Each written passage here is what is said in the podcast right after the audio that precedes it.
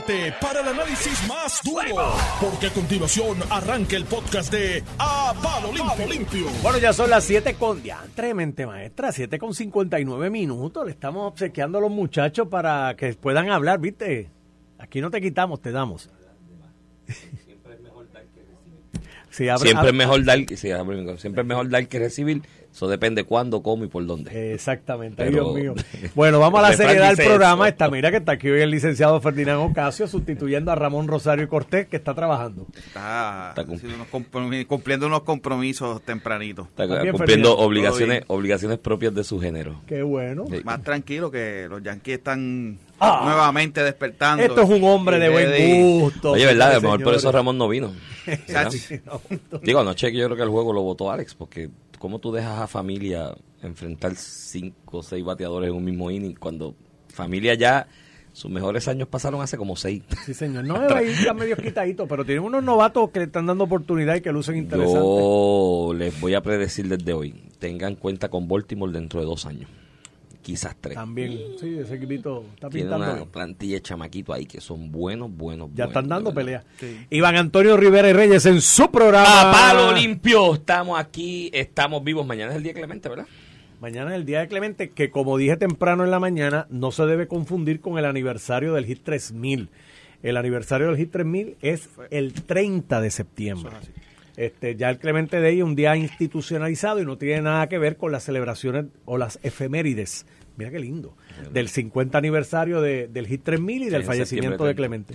Sí, pero como se cumplen los 50 años en septiembre 30, unieron ambas eh, Celebraciones. ambas celebraciones. Por eso se hace en Nueva York. Pensé que en algún momento me ilusioné y dije, a lo mejor es que quieren retirar el número en Nueva York y como hay muchos puertorriqueños, pero no, aparentemente es una decisión de la fundación de hacerlo en Nueva York porque ahí conmemoran el hit, los 50 años del hit número 3000 y hay unos auspiciadores de la fundación que son naturales y De New York. Pero hay otra ceremonia el día Sí, hay 30 varias. cuando se juegue con San Luis, que los piratas la- juegan con es San Luis. conmemorando el hit 3000. Así que nada, yo mañana, yo motivo, a los, oye, las empresas en Puerto Rico que, Fíjate, que le den oportunidad a sus empleados de ir con indumentaria de Roberto Yo creo que algo de eso del número y 21. va a haber algo interesante y positivo. Por primera vez, o por primera vez, no, nuevamente los canales, porque lo hicieron con Ser de Puerto Rico, que unieron su señal.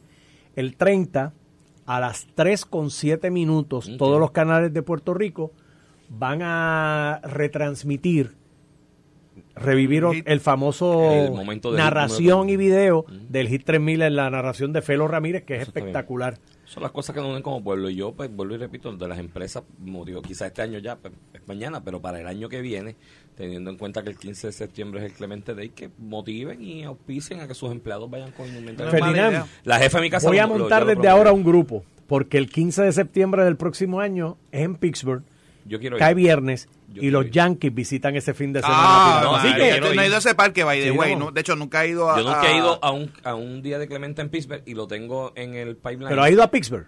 He ido al estadio Yo no he ido a Pittsburgh, pero Pittsburgh, no no a he un día, yo me un día, no De hecho, un grupo. Yo Vamos. voy la semana que viene a ver a los Yankees. Contra Boston, darle- ¿tú vas a no, contra Boston, claro. contra. Boston en el Yankee. Stadium. Así que nada, lo planeo. Oye, a el lo año mejor que viene hacemos un buena. grupo, Pues más, podemos transmitir desde allá.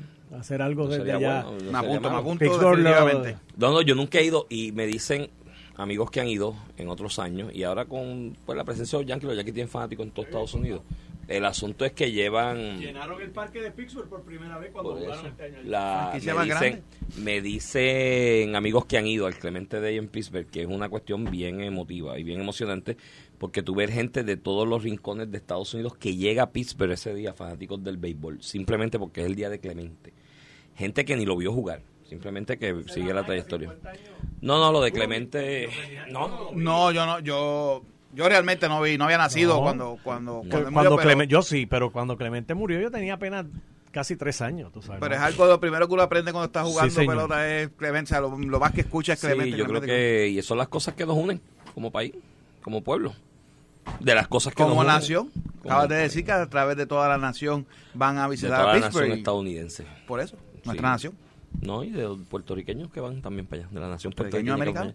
allá. Yo, fíjate, en eso no tengo grandes controversias. Yo, yo creo que desde el punto de vista sociológico y político, Puerto Rico es una nación, desde el punto de vista jurídico, pues puede haber una discusión al respecto, porque el estadounidense, consciente de que esto era un junte de gente inmigrante que fundaron esto que hoy se Mm, llama Estados claro. Unidos, en vez de hablar de, de, eh, la ciudadanía de citizenship, hablan de nationality, en la cuestión de, de la ciudadanía.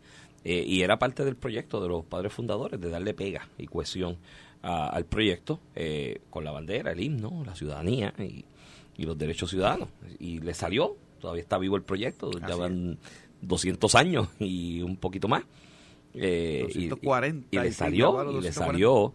Eh, así que, que yo en eso no tengo grandes controversias. Y lo mismo que con las banderas y los himnos y la y la y las de esto, este las discusiones al respecto. Para mí las banderas eran en la Edad Media, que luchaban clanes y tribus, porque no había naciones ni países todavía fundamentados, se identificaban en las batallas. Tú vas a llevar una bandera y había un abanderado, y cuando mataban esa banderado, el otro tenía que coger la bandera, porque si no la cogían, no se sabía quién era quién y se mataban entre ellos mismos, entre los aliados.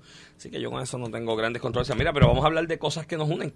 La orden ejecutiva ayer del Departamento de Salud, eh, dejando, por si acaso vi titulares por ahí que el secretario ordena quitar las, eliminar las mascarillas secretario de Salud no ordenó eliminar las mascarillas, él dejó a discreción de Quitó la obligación de tenerlas y, cada cual que, que Dejó a discreción de las instituciones educativas, que era un issue en cuanto a los niños, que a mí me partía el alma. Y de verdad, en esto sé que había gente de los grupos anti y demás que tenían una controversia bien, bien álgida en cuanto a esto públicamente, pero a mí me partía el alma ver un nene de 5, 6 años, 7 años con una mío, Bueno, los tuyos que están en esa edad. tienen 6, 4 y de hecho esta mañana cuando cuando le dijimos no tienes que ir con la mascarilla. Contentísimo. El nene, eh, eh, la nena estuvo más contenta que, que el nene. El nene se llevó la mascarilla. Le, voy a preguntar a la maestra si, si me la puedo poner o no.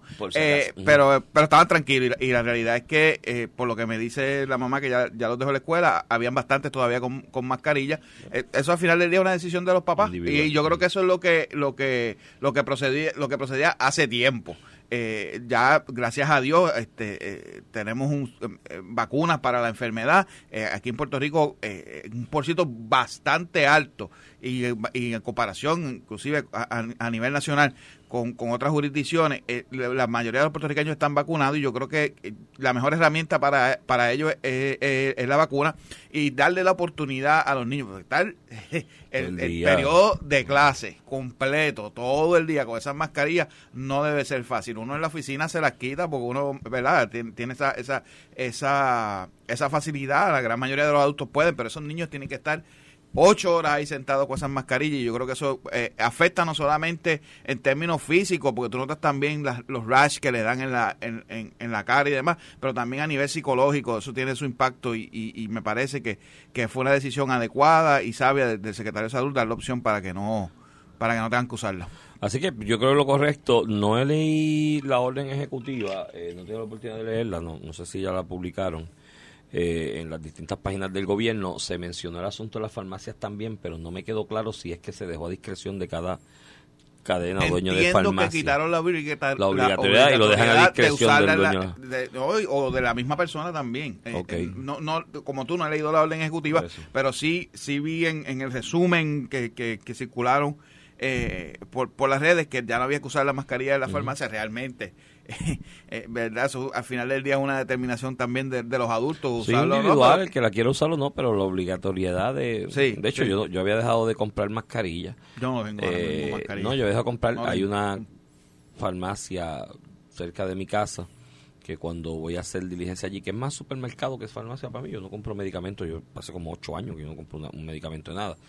Eh, pero pues a veces hace falta el galoncito de leche, el paquetito de pan, el paquetito de jamón, porque me levanté y me di cuenta que no había ido al supermercado, y como la tengo en la puerta de mi casa, pues voy allí. Entonces, pues nada, mi, mi suplido de mascarilla para los lugares donde había que utilizar o hay que utilizar mascarilla, por ejemplo, los tribunales. Creo que la administración de tribunales y la rama judicial debe revisar esto también. Eh, Definitivamente. Es medio incómodo litigar con mascarilla y tú eres abogado también, Félix. Bueno, tú eres presidente de la Asociación de, Abogados de Puerto Rico. Eh, eh, es medio incómodo litigar. Yo, el último juicio presencial que vi, que duró tres días, fue con mascarilla y fue bastante complicado, ¿sabes?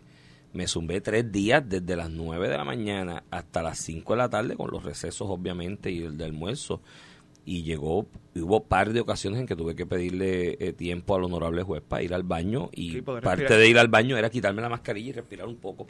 Entonces las mascarillas esta vez se botan pajilla, pelitos y cositas del material mismo que está hecho y tú ahí en la en el fervor del litigio y interrogando y se te va una pajita de esas por el garnate viejo y tú sigues ahí tosiendo y con ese picol y no, de verdad que es bastante incómodo. Pero yo dejé comprarle esa farmacia, pues me la probé. Cuando iba entrando decía, caballero, tiene que ponerse mascarillo. Ah, se me quedó, me, pues toma una y me daban una. Y esa era la que guardaba en el carro, pues si tenía que ir al tribunal también. Creo que la administración del tribunal y rama judicial debe revisar eso.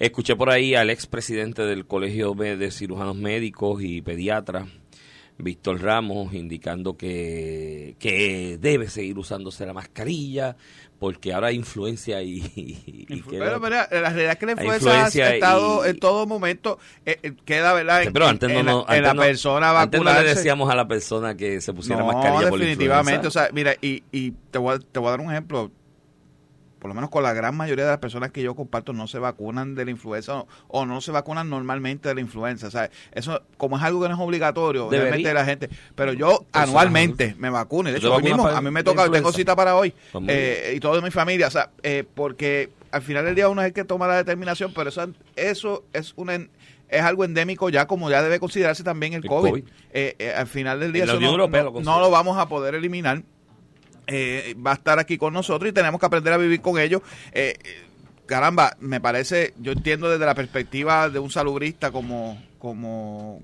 como el expresidente del Colegio de Médicos, ¿verdad? quizás buscar eh, que haya menos propagación de la enfermedad, pero la realidad es que tampoco uno puede estar 24/7 con esa... Europa, la Unión Europea, esto empezaron España, Alemania, algunos países de Europa, Inglaterra también, lo que es Reino Unido, pero los ya lo, lo, la Unión Europea en general, ¿no? que es el otro proyecto político así económico similar a, lo que pasa acá en Occidente, eh, ya decidieron hace tiempo que esto se iba a tratar como la gripe común y la influenza misma, ¿no? Eh, pues una cuestión endémica y está ahí y pues vivimos con ella y te va a dar y no te va a dar y cada quien eh, determina si se vacuna, se pone refuerzos de esa vacuna que estén disponibles en el mercado y demás. Eh, y eso es lo que esto, pero aquí hay una insistencia porque vi el, escuché al expresidente del Colegio Médico Víctor Ramos, pero otras personas también. Ya hay gente metiendo la alarma de que, ay, Dios mío, qué irresponsabilidad del gobierno de dejar esto a la libre. Y mira, mano, no podemos seguir así porque si no, estamos en el 2022, vamos a llegar al 2050 con la bendita mascarilla puesta. Y un día nos vamos a mirar tú y yo en el 2050 y vamos a decir, ¿por qué era diablo era que usábamos la mascarilla esta?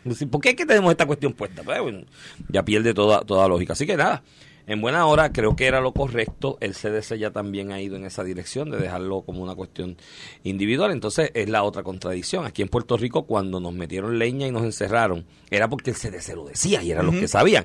Ahora que el CDC dice lo contrario, ah no, el CDC no hay que hacerle caso. Tenemos que nosotros sí. yo creo que es hora de que demos hacia adelante y felicitaciones al secretario de Salud por esa decisión. Es valiente porque yo sé que en la política como es en Puerto Rico hay que pensarlo dos veces. Claro, claro, es como tú dices, rápido van a salir los, los, que siempre critican. Mi llamado, vuelvo y repito, rama judicial, administración de tribunales es bastante complicado. Oye, para uno como abogado y, más allá de nosotros como abogados, este, para el ciudadano también, el ciudadano que va allí que tiene su caso, su día en corte, estar allí ocho horas en un juicio cuando estás todo el día allí con mascarilla. Yo te y la cuestión, el asunto de que si no tienes la mascarilla y llegaste al tribunal y ahí te dicen no te dejo entrar. Yo te diría que de los protocolos más estrictos eh, a nivel de institución bueno, de la rama judicial. sigue como en el 2020. Eh, sí, sí, es bastante complicado. Ciertamente, me uno al llamado que hace. Eh, no necesariamente vamos a pedirle que los eliminen, pero pero que sí que revisen y, y, tomen carta en el asunto porque ya están comenzando a verse vistas presenciales otra vez. Eh, durante la pandemia estábamos en, mayormente virtual o casi totalmente virtual y eso pues tiene unas una ventajas y una y, una dinámica distinta, pero ya que, ya están llamando otra vez a, las vistas presenciales, hay que revisarse. a mí para los juicios específicamente virtual es un dolor de cabeza. He tenido la oportunidad durante el último año de ver juicios presenciales y virtuales. Y créeme, virtual es complicado. Para el manejo de la documentación de la prueba, de la forma en que uno se organiza para el contrainterrogatorio, no sé, a lo mejor es culpa mía que soy tecnológicamente analfabeto, se me hace más complicado, y pero tengo he tenido suerte que los asistentes, las secretarias de sala y el personal del tribunal me ayudan con el manejo en la pantalla de, los documentos y demás, pero es complicado. O sea, tú sube el documento, bájalo, dale, dale más para bajito, dale, súbelo más arriba para ver el párrafo tal. Eso es complicado. Versus tú tener el documento ahí en la mano y dárselo al testigo y decir, mira, identifícame en el párrafo tal, ¿sabes? Lo que sea, ¿me entiendes? Eh, eh, esto. Mira, en otros temas, vi por ahí que el Proyecto Dignidad anuncia que ya ha organizado el 50% de sus comités municipales de cara a la elección del 2024. Lo que habla muy bien de la organización, eh, de que llegaron como un proyecto político para quedarse con sus objetivos, sus filosofías y sus planteamientos ideológicos eh, a largo plazo, que no fueron un ave de paso más, como otros partidos en Puerto Rico, que lograban recabar las firmas suficientes para ir a una elección y eran aves de paso de, un cuatrenio, de dos cuatrenios, después desaparecían, pasaban las elecciones y no hacían nada, y si no recogían las firmas, pues entonces estaban tres años sin hacer nada y el año antes de las elecciones iban corriendo a recoger firmas de nuevo, sin ningún planteamiento. Aquí estamos hablando de una organización política eh, bien fundamentada con su proyecto administrativo.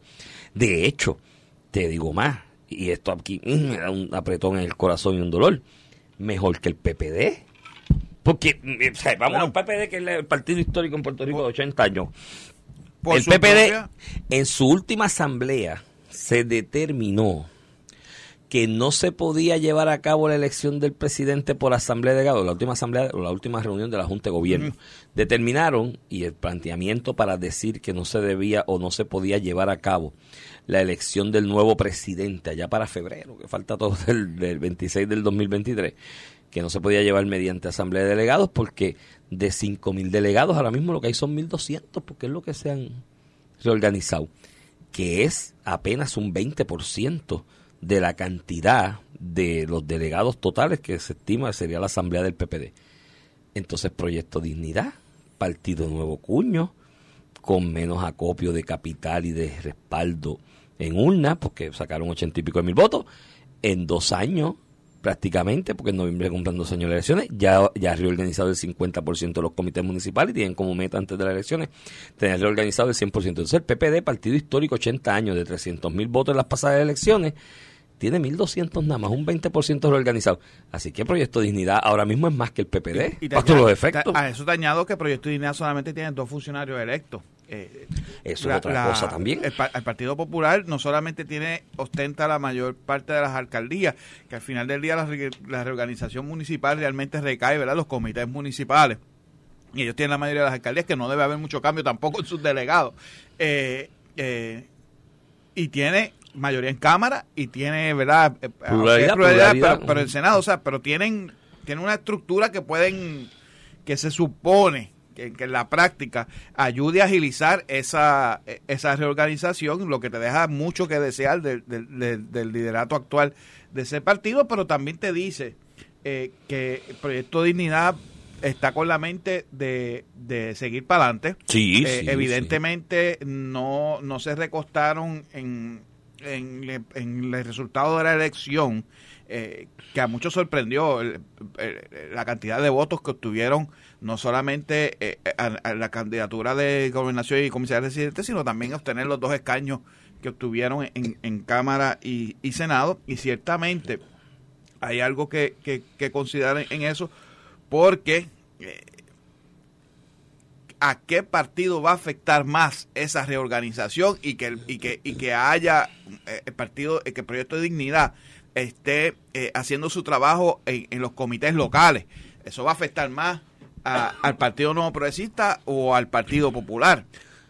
yo no creo que vaya a afectar ni a los que están en el PIB ni a los que están en el Movimiento no, yo pero, la lógica sería que el Partido Nuevo Progresista, por aquello de lo que dicen, de que el Partido Nuevo Progresista ha, girado capital político contra esa cuenta del, sector conservador religioso. ¿no? Eh, yo creo que los resultados de eso lo vimos en Arecibo. Definitivamente el distrito de Arecibo yo creo que es, más... Que fue donde más donde mejor donde mejor eh, resultados electorales obtuvo. Proyecto, eh, dignidad, fue le costó escaños en el distrito senatorial del Partido Nuevo Progresista. Cuando suman los números hay una correlación en eso. Aparte de que me comentan gente perdón gente que, que está en la alrededor de los movimientos de iglesias, de, iglesias de estas de, eh, eh, ortodoxas, no, protestantes ortodoxas, por decirlo de alguna manera, que me comentan que a familiares y amigos de ellos y personas que propiamente lo vieron, desde los púlpitos de esas iglesias, el fin de semana antes de las elecciones le pidieron un voto a los feligreses por Proyecto Dignidad. Eso en el, en el distrito este de. Eso, eso era evidente que se iba a dar y se va a continuar dando. este Y toda la vida se ha dado. Lo que pasa es que aquí la realidad eh, es que eh, la iglesia en, en que hace 30, 40 años, pues la usaba otro partido para para para que promulgar promulgar votos a favor de ellos. Ah, claro, eh, Todavía quedan todavía quedan dos o tres, basta con ver al arzobispo de San Juan. Este, pero no, pues, pero pierden la oportunidad para Pero pues que la realidad es así. No, y te tengo una noticia. recordemos el anillo que le pusieron te tengo, a te tengo una noticia.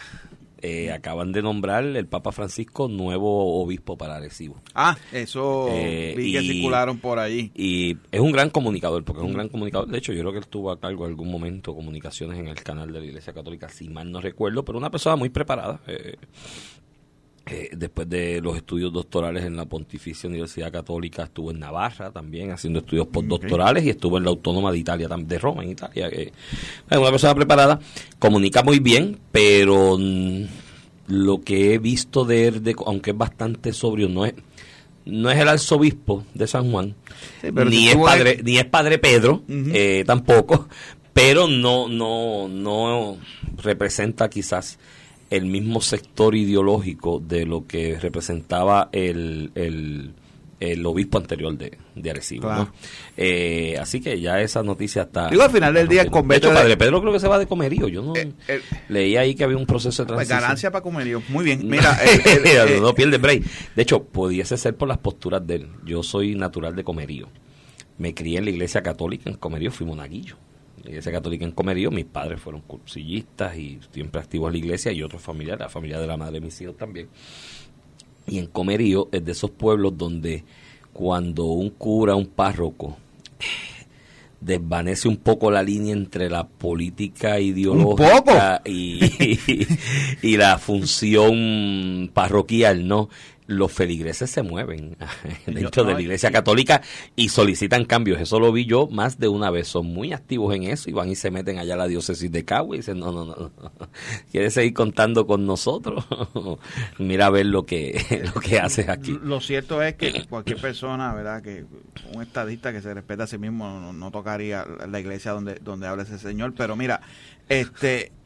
y eso ha provocado mira históricamente, Iván, eh, la caída de, la Iglesia Católica en Puerto Rico, y, y tú puedes hacer una correlación directa en términos de, de, las posturas que ha tomado la Iglesia, por, voz por lo que has permitido ser su portavoz, particularmente eh, eh, el arzobispo de San Juan, y, y, y, las ideologías que ha promulgado político-partidistas desde que, desde que ha estado en, en, la palestra pública, y tú notas la correlación directa de, de, de cómo, de cómo personas que se identifican eh, como estadistas o no necesariamente estadistas. Se mueven de la iglesia católica. Se mueven de la iglesia católica. Eso o por lo menos dejan de ir. Dejan de ir. Yo no yo no he ido a la iglesia hace 20 años y, yo tengo todos los sacramentos, etcétera, etcétera. Eh, y en gran parte eh, es precisamente por eso. Entonces yo sé que yo, no necesariamente todo el mundo es por eso, pero, para al final del día, eso es lo que provoca es que la gente mire hacia, otra, hacia otras eh, iglesias, otras denominaciones eh, religiosas y, lo que ha provocado al final del día la, caída de la, iglesia católica en Puerto Rico. Ha, reducido, ha mermado su, su feligresía sustancialmente, comparado con otras de, de corte protestante. Creo que hay unos problemas también ahí eh, estructurales de, acercamiento a las comunidades. y esto lo hago como crítica constructiva. Yo me crié dentro de la iglesia católica, de un y todo. Eh, y mis viejos también en eso, pero después yo, yo soy cristiano, punto.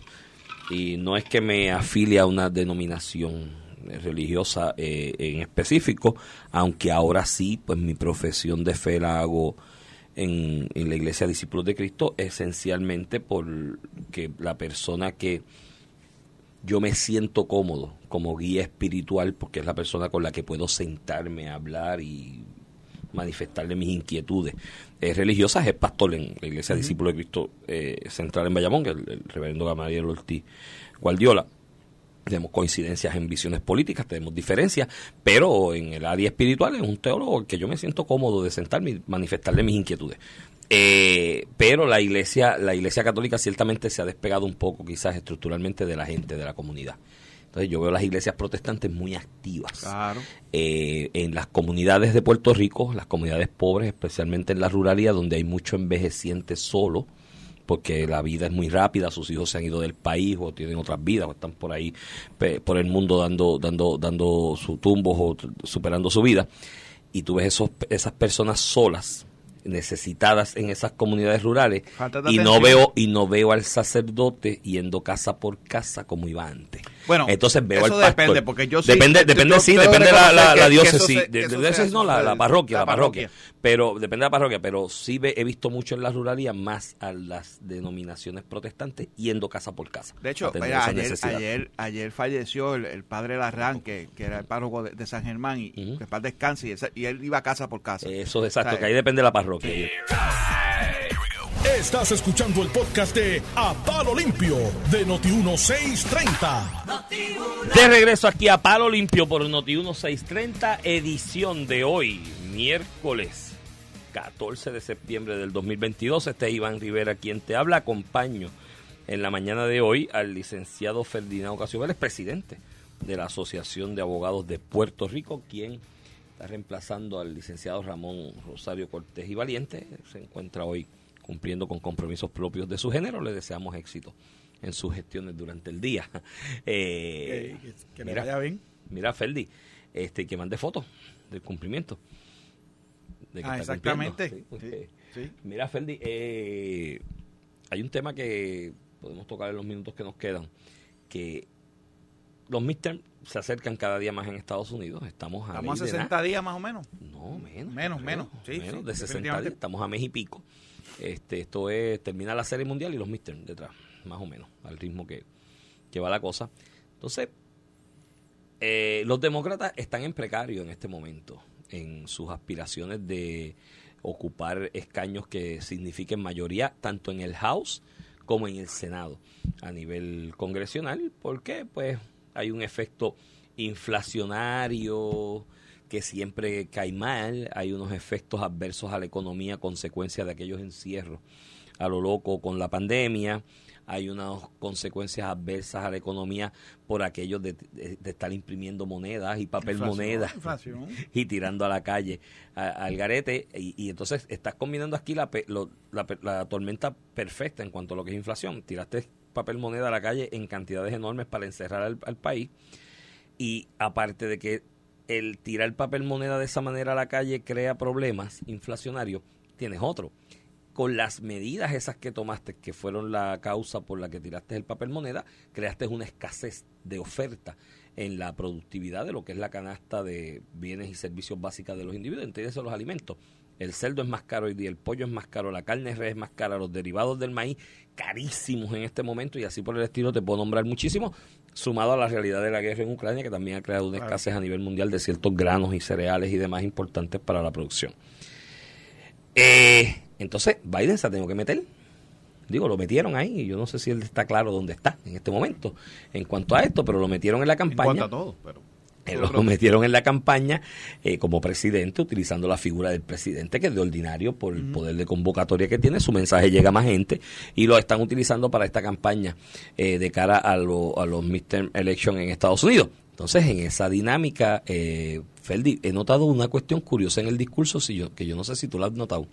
Y la Victoria está hablando de que Estados Unidos está dividido de que hay que unirlo y reunificarlo porque se trata de la unidad de la nación y de echarla para adelante todos unidos para progresar y prosperar. Pero la culpa de esto la tienen esos fascistas de Tron. Y yo, pero ¿cómo tú hablas de unidad diciéndole fascista?